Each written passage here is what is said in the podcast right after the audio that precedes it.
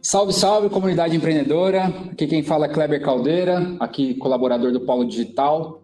Estamos aqui para mais uma edição do PoloCast, é, para contar a história empreendedora hoje do Oscar Sigak da Hubify. É, antes da, dele se apresentar, tem alguns recadinhos que eu vou usar minha colinha aqui. É, o PoloCast faz parte de uma trilha de conteúdo que começa sempre no início do mês com o Polo Blog.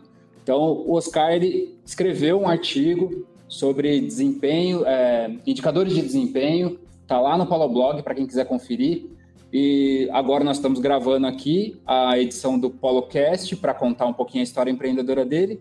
E aí, mais para o final do mês, uma data aí que a gente vai colocar nas nossas redes sociais, ele vem aqui para o Polo de novo, agora lá na Arena, para apresentar o Polo Talk. Ele é o mesmo assunto do artigo, mas aí a galera vai ter a oportunidade de tirar algumas dúvidas, e tanto presencial quanto online, porque ela é transmitida também é, via YouTube do Polo Digital, de forma híbrida.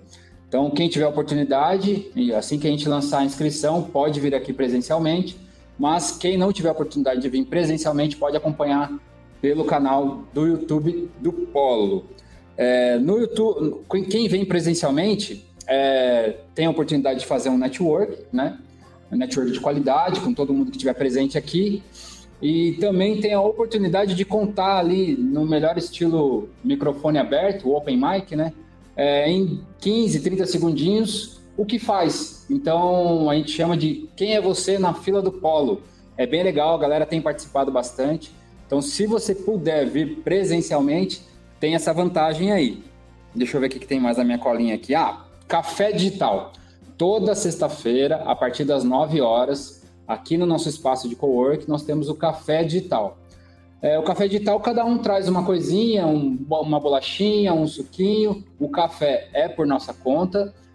É, para que, que a gente traz essas coisinhas, né? É, nada mais é do que uma desculpa para a gente, de novo, fazer um network de bastante qualidade.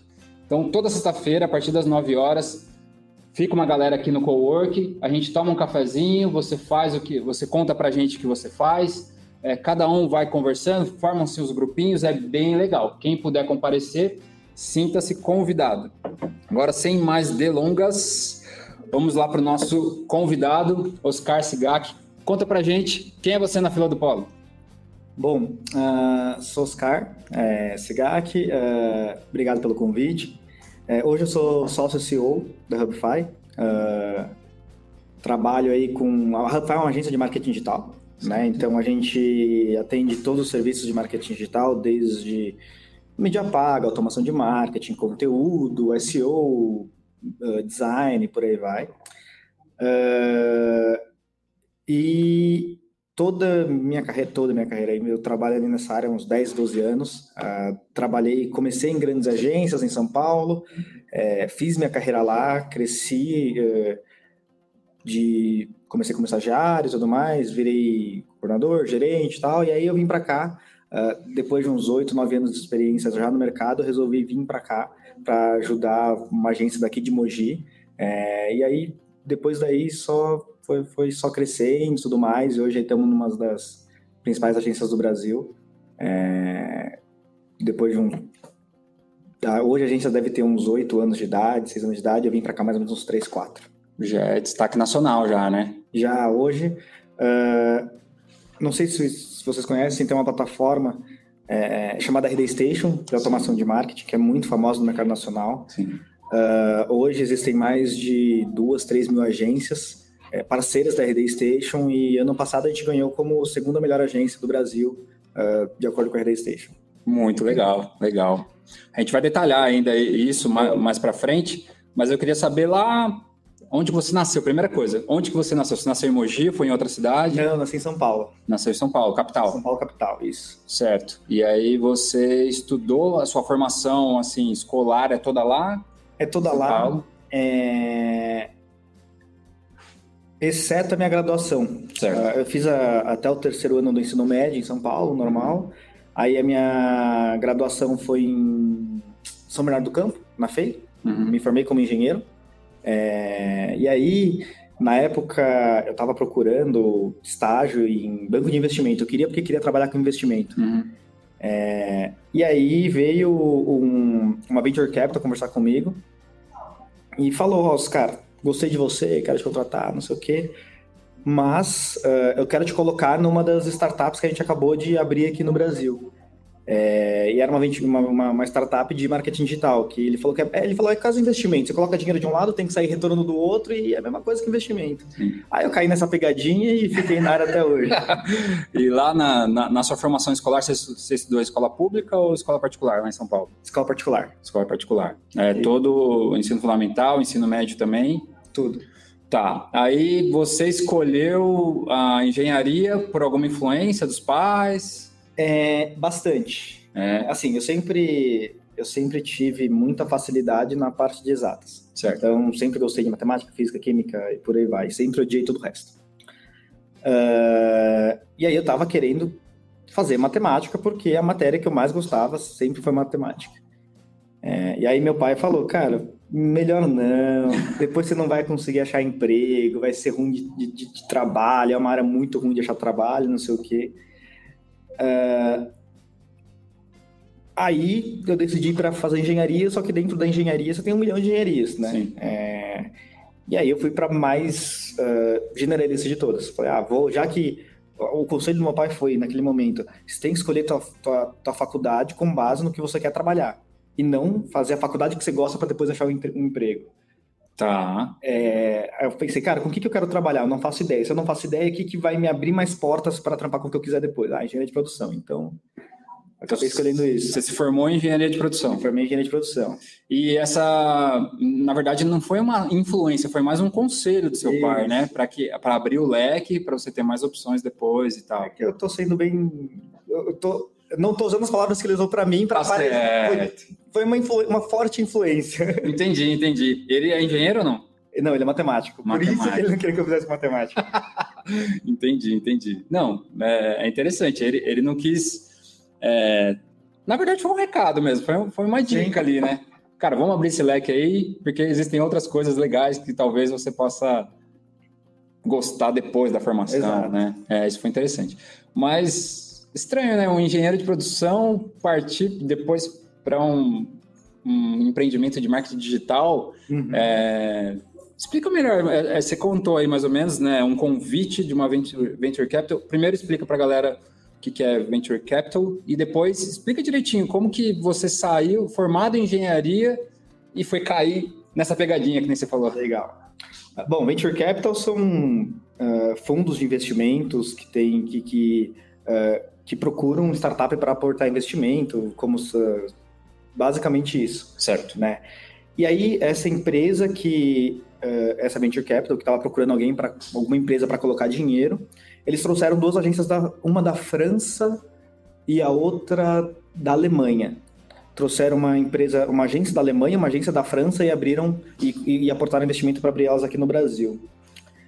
Uh, e eu, como estava procurando estágio em banco de investimento, uma da, da, da, um dos lugares que eu procurei um, um dos tipos de lugares foi em venture capitals, uh, foi, uh, em venture capitals, em qualquer lugar que estava investindo dinheiro, seja Sim. como trade ali na, na, na, na uh, fazendo day trade, fazendo investindo em bolsa, até mesmo na, na, na, na nos investimentos em, em, startups e por aí vai. Certo. E aí eu fui, procurei essa venture capital, fui chamado, Fiz a entrevista inteira na Venture Capital, em nenhum momento me falaram da startup, sempre foi na Venture Capital, uhum. até que eu tive uma entrevista com um francês doido, cara completamente louco, é, muito elétrico, animado, não sei o quê. Uh, e aí, conversando com ele, ele falou: Cara, então, gostei de você e tal, é, mas é para uma startup nossa. Uh, era uma agência, na época era a agência que tinha vindo da Alemanha, Uh, nessa, era uma agência que, vinha, que, que veio da Alemanha, mas para prestar um serviço no Brasil que no Brasil ainda não existia, que era a mídia programática. A mídia programática, hoje, para que, para quem não sabe, mídia programática é um tipo de compra de mídia online. Certo. Tá? Uh, hoje em dia eu consigo contar na, nos dedos de uma mão quem sabe fazer isso bem feito no Brasil. Há 12 anos atrás, não existia quem soubesse faz, fazer isso, fazendo, quem, quem, soubesse fazer isso no Brasil. Uhum. E aí todos os nossos treinamentos eram com a Alemanha, é... as plataformas eram todas, todas estrangeiras, em dólar e tudo mais. Uh, e aí, nitidamente, essa empresa não deu certo aqui, porque é uma empresa que você precisa de um, um mercado muito mais desenvolvido do que a gente tinha na época. Uh, e a gente fundiu com a outra empresa que a Venture Capital também tinha trazido, que era outra agência, só que eles tinham trazido uma da França, que era uma agência especializada em Google Search. Certo. E aí juntaram, eram, eram duas agências de publicidade, mas cada uma focadas, cada uma focada em um nicho diferente. Aí juntou as duas. E aí o que eu era, o que eu tinha antes de, de, de, de treinamento em mídia programática e tudo mais, eu comecei a me especializar em search e aí fui para agência e tudo mais. Mas sobre o mercado, acho que assim, essa foi a vantagem de feito engenharia de produção, porque como é uma, uma um tipo de faculdade de engenharia muito genérico, ela não te ensina a construir uma ponte, mas te ensina a resolver problema. Certo. Né? É, que é basicamente 99% do meu dia a dia hoje. É, mas além disso, no marketing digital, o legal é que assim, 80, 90% do marketing digital hoje é número. É, é, é, é, muito mais Excel do que PowerPoint. Certo. Então, toda a minha bagagem de exatas até a faculdade me ajudou muito nesse, nesse, nesse, nesse ponto, entendeu? É, porque hoje o marketing digital é praticamente número. Sim, até você fala disso no, no artigo, né? Sim, Do, sim. De, é, indicadores de desempenho.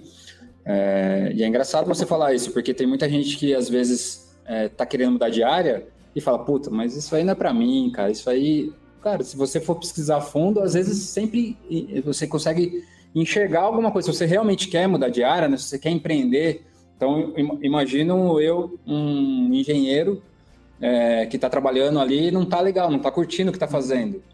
E aí ver, por exemplo, no marketing digital, uma, pô, isso aí, eu, eu gosto disso, mas não me vejo trabalhando lá. Uhum. Então, se você pesquisar a fundo, às vezes, o que você faz, a sua experiência, tem como agregar valor ali naquele trabalho que você estava imaginando que não tinha nada a ver com você. Mas né? muito, muito. E, e, essa questão do marketing digital, é... você vê que hoje ela está muito em alta. Sim. Então, uh, para quem quer aprender um pouco mais, hoje está cheio de cursos na internet, cheio de gente dando palestra. O que mais tem é conteúdo sobre isso. Sim. É, o mercado está muito uh, necessitado de pessoas nessa área, então é uma área que, assim, para aprender e conseguir alguma coisa, algum trabalho, ou até mesmo uh, empreender nessa área, é uma área que está muito, crescendo muito. Certo. E aí você falou que trabalhou em diversas agências, uhum. né, nesse segmento.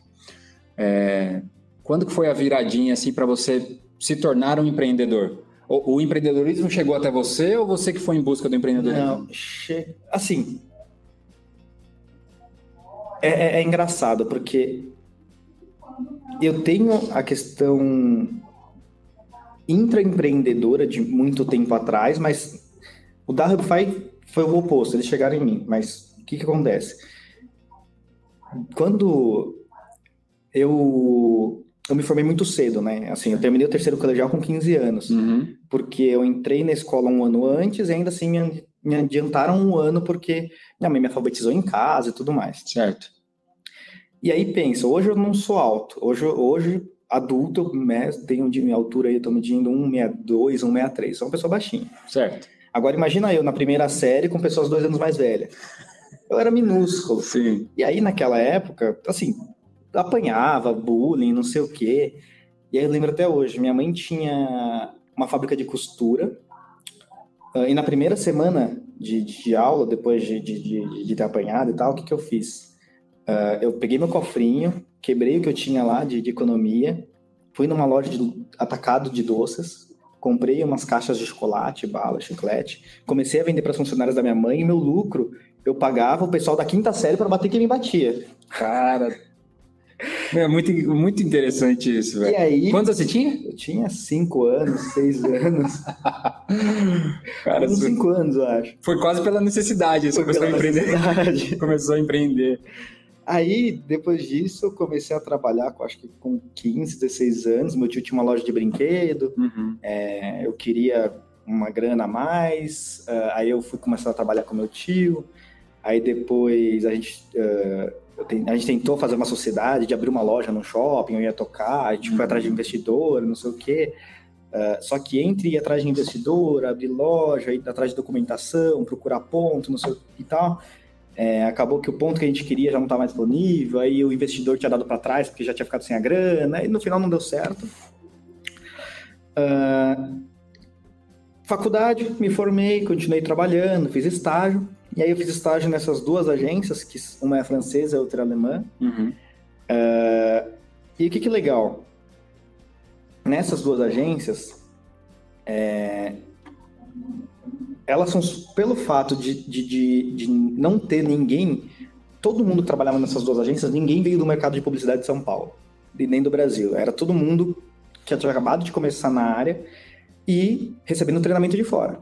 Então a gente aprendeu a trabalhar como eles, não como aqui no Brasil. Não, não falando que é melhor que é pior, mas era diferente. É, no Brasil, como que a- a- as agências tinham o costume de trabalhar? Você pegava uma pessoa e colocava em atendimento, essa pessoa ia pegar a demanda de mídia paga, passar para o time de mídia paga, ia pegar demanda de... e, e começava a distribuir as demandas e depois voltava para o cliente. Lá nessa, nessas, nessas duas agências não era assim, era eu pegava o telefone, eu falava com o cliente, atendia o cliente, eu subia a campanha, fazia a peça, criava não sei o quê, tagueava analítica, então você aprendia a fazer tudo. Certo. É, e aí, na hora que ah, eu saí de lá e, e- e- e comecei a receber ofertas e propostas de outros lugares, você acaba se destacando, porque enquanto todo mundo tinha um conhecimento nichado, você tinha, você- tinha um conhecimento do, do- do- do todo, né? Ah, e aí fui para uma outra agência grande, lá eu toquei algumas contas bem, bem, bem grandes, Ah, até que uma agência daqui de Mogi me chamou para bater um papo. Falou, ó, é esse o cenário, a gente tá assim, a gente tá em tantas pessoas, com esse faturamento, estamos assim, assim, assim, assado. Te interessa? É, Comecei a fazer as contas, financeiramente não valia a pena, porque é, em São Paulo eu estava como gerente sênior lá de estratégia de uma agência grande, vim para cá, financeiramente não valia a pena, mas eu pensei, tô com 20, na época tinha 27, não tenho filho, não tenho nenhuma responsabilidade grande na vida do tipo, ah, se eu perder meu emprego, acabou minha vida, fudeu. Eu falei, cara, quer saber? Vamos dar um tiro. É, se der certo, excelente, porque vou estar feliz, eu tô tranquilo ah, com a minha equipe, uma empresa que está crescendo legal. É, se der errado, eu volto para São Paulo e, e acho outro emprego. Então eu tinha pouco a perder e bastante a ganhar. É, e eu vim mais com, com um tiro mesmo, para ver se dava certo. Você tinha, antes, você tinha alguma relação com o Mogi ou não? Eu tinha um primo daqui de Mogi que, inclusive, era um dos sócios da, da- dessa agência. Certo. Ele que me chamou para fazer entrevista, inclusive. Uhum. É, mas não foi, não foi por isso. É, tanto que eu fiquei morando em São Paulo por uns dois meses depois de, de- de começar a trabalhar em Mogi, porque eu morava na Vila Maria e trabalhava na Belline. Então demorava duas horas de carro para ir, duas horas para voltar. Para Mogi eu fazia uma hora para vir, uma hora para voltar, mesmo sendo mais longe, É. né? É, só que o que acontece? Você vem trabalhar numa quarta-feira, o pessoal, ah, vamos tomar uma cerveja, vamos não sei o que, aí você fica, aí tem que pegar hotel, aí no dia seguinte, ah, vamos não sei onde, tomar uma cerveja, churrasco não sei onde. Então, o problema não era ir e vir, o problema era ter que fazer a parte social é, ou não fazer e beleza, faz, faz parte. E eu decidi me mudar para cá com Uhum. tudo, aí aluguei apartamento, vim para cá. Ah, mas assim, em relação ao empreendedorismo, acabou chegando em mim aleatoriamente. É, só que daí, na hora que eu tava vindo para cá com a proposta, não sei o quê, aí o que me interessou foi justamente, falar, beleza, dinheiro ah, financeiramente não vale a pena, mas a gente conversou sobre sociedade, cota e tudo mais, para fazer com que fechasse a conta nessa, nessa essa, essa transição. Você já veio para cá com a proposta de sociedade, então? Ou não? não, não com a proposta sociedade, mas com Uh, vem e vamos ver, porque o que acontece? Era uma empresa que na época estava uh, tava muito endividada. Uhum. Então, eu vim para cá com e receber uma proposta de, de ter uma, uma porcentagem de uma dívida, eu também não queria. Entendi. Entendeu? Então vamos, vamos ver onde eu vou, tô me metendo primeiro, vamos ver uh, como que a gente consegue fazer para resolver, se dá para resolver. E aí depois a gente vê a sociedade, entendeu? Uhum, e aí depois entendi. que a gente viu, cara, tem solução, é esse o caminho, dá para resolver. Agora eu tô confortável, agora eu quero minha, minha, minha, parte na sociedade. Você veio com a possibilidade, mas queria dar uma analisada no Isso. terreno antes, assim. Interessante. É, duas coisas, né? É, primeiro, esse caminho de empreender muito cedo, de forma mais simples, seus pais, eles incentivavam? Sim, minha mãe você falou que vendia para as funcionárias da sua mãe e tal. Esse caminho que você descreveu é um caminho que é muito recorrente aqui nas nossas conversas com outros empreendedores. Porque é, a pessoa ali, a criança ou adolescente, quando ela vê a coisa virando, mesmo que minimamente, isso desperta algo nela que ela pode ficar, às vezes, a, a juventude toda ali sem, sem experimentar um, um empreendedorismo mais é, formal. Mas, cara, uma hora, em um momento da vida dela, ela vai pelo menos arriscar como você arriscou, sabe? Uhum. Porque traz um, um, certo. Eu fico imaginando você pagando os caras da quinta série lá e, e, olhando e falando, pô, era esse o objetivo, deu certo, sabe? Então, esse, esse é um ponto. E o outro, é, que eu acho que vale muito a pena destacar, é, cara, você veio para uma empresa endividada. Uhum. Você arriscou de verdade mesmo, né? E tá certo que você, né, você contou o seu panorama, uhum. o, o, porquê que você arriscou, né? Mas não é todo mundo que, que encara isso, não. É, é, um, é um perfil bem empreendedor, na verdade. E, e aí depois resolver as questões financeiras e, e ah. aí sim você entrou de vez como, não é que a gente resolveu as questões financeiras, é que chegou num ponto a gente viu, cara, tem solução, o caminho é esse. A gente viu que tinha algo para ser feito. Porque até então, só para vocês terem uma ideia, a nossa dívida estava em torno de múltiplo de faturamento, faturamento, né? umas quatro vezes o faturamento anual, mais ou menos. Certo. E aí você tem uma dívida de quatro vezes o faturamento anual, é punk. Oh. E aí, tanto que hoje é, essa dívida não, não, não, não, terminou ainda. A questão é que a gente trocou dívidas mais caras por mais baratas, uh, a gente deu um jeito de deixar a dívida mais barata e de uma maneira que, por exemplo, hoje a nossa dívida não passa de um mês de faturamento. Olha só. Então, troca...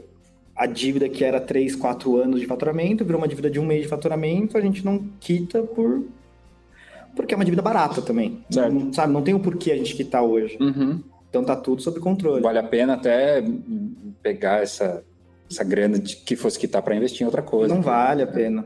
Não vale a pena, entendeu? É, então a gente, é, a gente usa hoje, a gente investe na operação, crescer.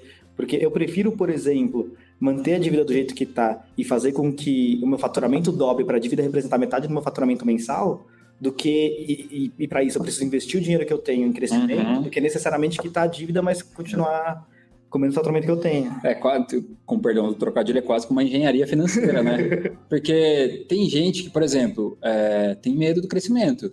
Tem empreendedor que tem medo do crescimento. Uhum. Ele está ali num, num patamar e aí, para crescer, ele precisa, talvez, é, em busca de um crédito ou uhum. de um investidor que talvez vá pode ser um investidor que ali pegue uma, uma fatia do negócio uhum. ou é, os juros hoje em dia o crédito a gente teve até recentemente um pessoal do Desenvolve SP que é do governo do estado veio apresentar linhas de crédito aqui é, mas mesmo assim o empreendedor fica, cara, os juros é baixo, mas eu tô com um pouco de medo, um pouco de receio, como é que eu vou fazer? Então, é, às vezes ficar estagnado por conta disso, você fazendo uma, entre aspas, né, a engenharia financeira, você tem o panorama de que, pô, vale muito mais a pena, né? Com esses juros aqui, uhum. fazer, ah, fazer as coisas, colocar na, o famoso na ponta do lápis, né? Exato. Por exemplo, aí tinha, sei lá, dívida de banco. Uhum. E aí teve, uh, assim começou a pandemia, teve a negociação do Simples Certo. De postergar o Simples. A primeira coisa que a gente fez foi postergar o Simples, usar todo o dinheiro que a gente gerou de caixa do Simples, pagar banco, diminuir a dívida do banco, deve para o governo, mas parcelado em, sei lá, 60 vezes na época, sabe? Uhum. Então, assim, é, foi, foi basicamente isso, trocando dívida mais cara com mais barato. Interessante. Bem interessante. E, e, e, foi durante esse processo, quando que você virou sócio lá? Foi logo depois que você foi contratado? Eu quanto tempo depois? Contratado, se eu não me engano, uns três meses depois. Três meses depois? Três, quatro meses depois. Tá. Você já fez aquela análise do terreno ali? Sim, foi isso. Interessante. É, e hoje, como que você está lá na empresa? Como a, como está a Hubify hoje? Em que pé que está? Eu sei que vocês, você falou do, do prêmio que vocês receberam uhum. ano passado, do segundo lugar, né, pela RD Station. É, um dos maiores parceiros da RD, que é um, é um dos maiores é, de marketing de desempenho, uma das maiores plataformas que tem no do país Brasil, hoje. Do Brasil, acho que acredito que é maior. É a maior, né? Eu acredito que seja maior. É maior. É, mas assim, hoje. Como, em que patamar que vocês estão hoje? Hoje a gente está num patamar de. Na virada do ano, no final do ano passado, a gente bateu ali 120 colaboradores. Há três anos atrás a gente era acho que em 14, alguma coisa assim. É... E aí, a gente chegou na conclusão que gerir 120 pessoas tava foda, né? Uhum. Tava, eu tava ali com uma equipe de, sei lá, umas 80, 90 pessoas embaixo de mim. E aí tava, eu tava começando a ficar louco. É, era muito pulverizado. A gente falou, cara, estamos com dificuldade de gerir tudo isso, porque daí até, sei lá, 40, 50 colaboradores é um tranquilo. Você, você não precisa de um RH tão ativo, sabe? Você, você consegue é, tocar o negócio, o negócio está na tua mão. Quando você escalar muito, o negócio começa a fugir da tua mão uhum. e vai para a mão de outras pessoas, e, e essas pessoas têm que conseguir também tocar. A gente chegou em 120 colaboradores, uh, começou a ficar com um pouco de dificuldade de gerenciar tudo aquilo, porque é, o departamento pessoal tem mais trabalho, financeiro tem mais trabalho, RH tem mais trabalho, é, to, todo mundo de, de, de, área de back-office é, é, é basicamente o dobro do trabalho, uhum. ou, ou, mais, né? Porque aí não adianta um analista de RH, você precisa de um gerente, um coordenador, você precisa de pessoas mais, uh, mais, mais seniors. Nisso, a gente começou a fazer uma movimentação, que é como que eu mantenho meu faturamento diminuindo o número de colaborador. Porque se eu mantenho meu faturamento e diminuo o número de colaborador, eu tenho menos despesa administrativa e menos despesa com um monte de coisa. Certo. Mesmo que o meu, mesmo que meu custo na, na, no DRE seja igual, o custo de gestão é mais barato. Certo. E aí é um movimento que a gente está fazendo agora. Então a gente saiu de 120 colaboradores, hoje a gente está em 80, uh, com basicamente. Não, o mesmo faturamento, está um pouco mais de faturamento do que em dezembro, uh, só que com um terço da equipe a menos, né? É, estamos fazendo esses ajustes, aí depois é, é, é, é entend, então assim, nosso faturamento antes era faturamento por colaborador agora é 50% mais alto do que antes, sabe? Tá. É, então a gente está conseguindo ser muito mais produtivo, muito mais rentável. É o cara dos números. É isso. faturamento por colaborador. É isso. Quase um, um ROI aí.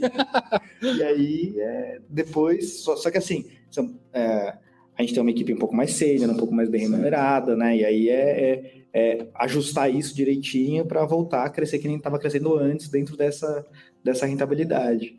Certo, certo. Eu, hoje, com quantos anos você está? Tô com 30. 30. Então você tem uma carreira aí, desde quando você se formou, bem curta até, né? Desde que eu me formei, tenho oito anos. Oito anos. Cara, que, que escala, hein? é, escala no, no, nível, nível startup mesmo. É. Foi uma escala grande e eu acho que vai muito do arriscar mesmo, né? Sim. Eu acredito muito nisso. Em, se você quer crescer, algum risco você vai ter que correr, né? E você, como um, um, um, bom gestor de números aí, correu, ao meu ver, correu riscos sempre calculados, assim, né? Até onde você poderia ir, o que, que você tinha a perder. E isso é interessante. É, tem, tem... É correr um risco inteligente. Exato. Tem, tem, empreendedores de sucesso que você vê que o cara não tinha muita alternativa. Então, ou era aquilo ou não era. Tem empreendedor que, cara, não vou. Não vou porque eu tenho muito a perder. Uhum. Ou tem empreendedor que vai sem, sem analisar o risco e dá certo. E tem muita gente que vai sem analisar o risco e dá errado também. Uhum. Então, você é um exemplo de, cara, vou arriscar, eu sei o que eu tenho a perder, vale a pena. É, se não der certo, eu sei que como que retomar minha, minha carreira ou, ou um outro empreendimento. Então, que isso sirva de lição aí para quem às vezes está passando alguma dificuldade no seu empreendimento ou que está pensando em empreender, mas ainda está analisando os riscos, né? Uhum. Até, é, bom, falamos do, do, empreendedorismo na sua vida, falamos como que a empresa está atualmente. É, então, acho que já está na hora de, vamos para os finalmente aqui, queria que você deixasse um recado para quem justamente está pensando em empreender, às vezes está no mercado, ou às vezes não está no mercado, está ali num, num período meio sabático, ou está é, desempregado mesmo, mas tem na cabeça, tem ali a picadinha do empreendedorismo, ou aquela pessoa que está no empreendimento e que está passando por uma determinada dificuldade, você entrou numa empresa com dificuldade. Então, queria que você deixasse um recadinho para esse, esse perfil de pessoa que está nos assistindo agora. É, o que fazer nesse momento, ou, é, aquilo que você tem de experiência, assim, um recadinho. Legal. Vou falar o que eu tenho de background. Tá certo. É... Hoje em dia, uh, eu vou, vou, vou, terminar com o que eu falei lá no começo, que a área de marketing digital hoje em dia tá, uh, tem muita oportunidade, tá com falta de profissional.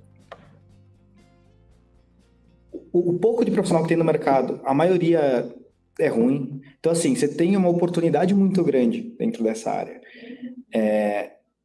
Então, quer se recolocar, quer. Eu acho que é mais se recolocar, porque uh, para quem quer empreender nessa área, tem que tomar cuidado, porque tem hoje virou commodity, tem um milhão de agências já fazendo isso. Certo. É, mas para quem quer trabalhar, é um puto de um negócio, porque tem muita, muita, muita vaga para pouco profissional bom.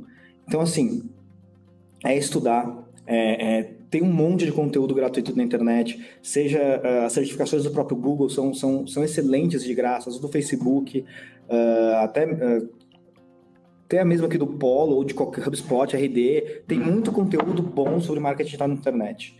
É, tirando as certificações, estudando e tudo mais, é, é, é, relativamente tranquilo, mesmo sem experiência nenhuma na área, conseguir trabalho, tá? Ah, muita gente que a gente contrata lá, inclusive como CLT, nunca teve uma experiência com marketing digital. Já contratei uh, professora que nunca trabalhou na área de marketing digital, já trabalhei contra, contratei contador, economista, administrador, publicitário formado, é, porque o mercado hoje, uh, se você estudar e for atrás de conhecimento e tudo mais, você vai estar na frente de muita gente que, que mesmo tendo faculdade de publicidade e tudo mais, você, você consegue estar na frente, porque o que você faz no marketing digital muitas vezes não se, não se aprende em faculdade nenhuma. Uhum. Muitas vezes não, quase sempre, não se aprende em faculdade de publicidade nem nada disso. É, então, minha dica para quem quiser entrar nessa área, é, ou quiser mudar de área, quiser testar, é uma área que está aceitando muito profissional, profissional uhum. sem experiência, só, é só pesquisar, estudar e ir atrás. Inclusive, no ano passado, eu tenho que registrar isso aqui.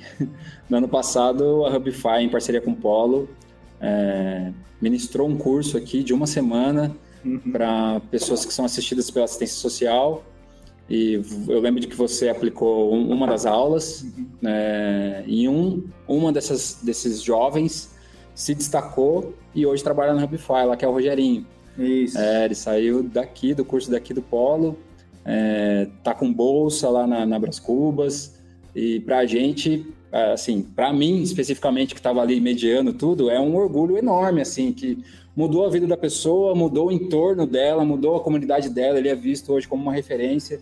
Então, assim como, como o Oscar disse, é, é uma área muito promissora. É, estudar, né? Procurar, tem muita coisa gratuita, como ele falou, é só procurar para estudar é, e se empenhar, né? Eu acho é que isso. o mais de tudo, né? Cara, obrigado. Foi uma conversa muito legal. Acho que muitas pessoas que estão assistindo a gente aprendeu muito é, com a sua experiência mesmo.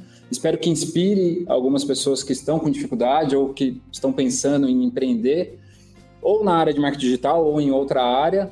É, e a gente fica é, esperando a próxima, o próximo episódio aí do, do PoloCast até o final do mês, o Oscar volta aqui presencialmente no Polo, de forma híbrida também, né? Vai ser é, ao vivo no YouTube para falar um pouquinho sobre indicadores de desempenho.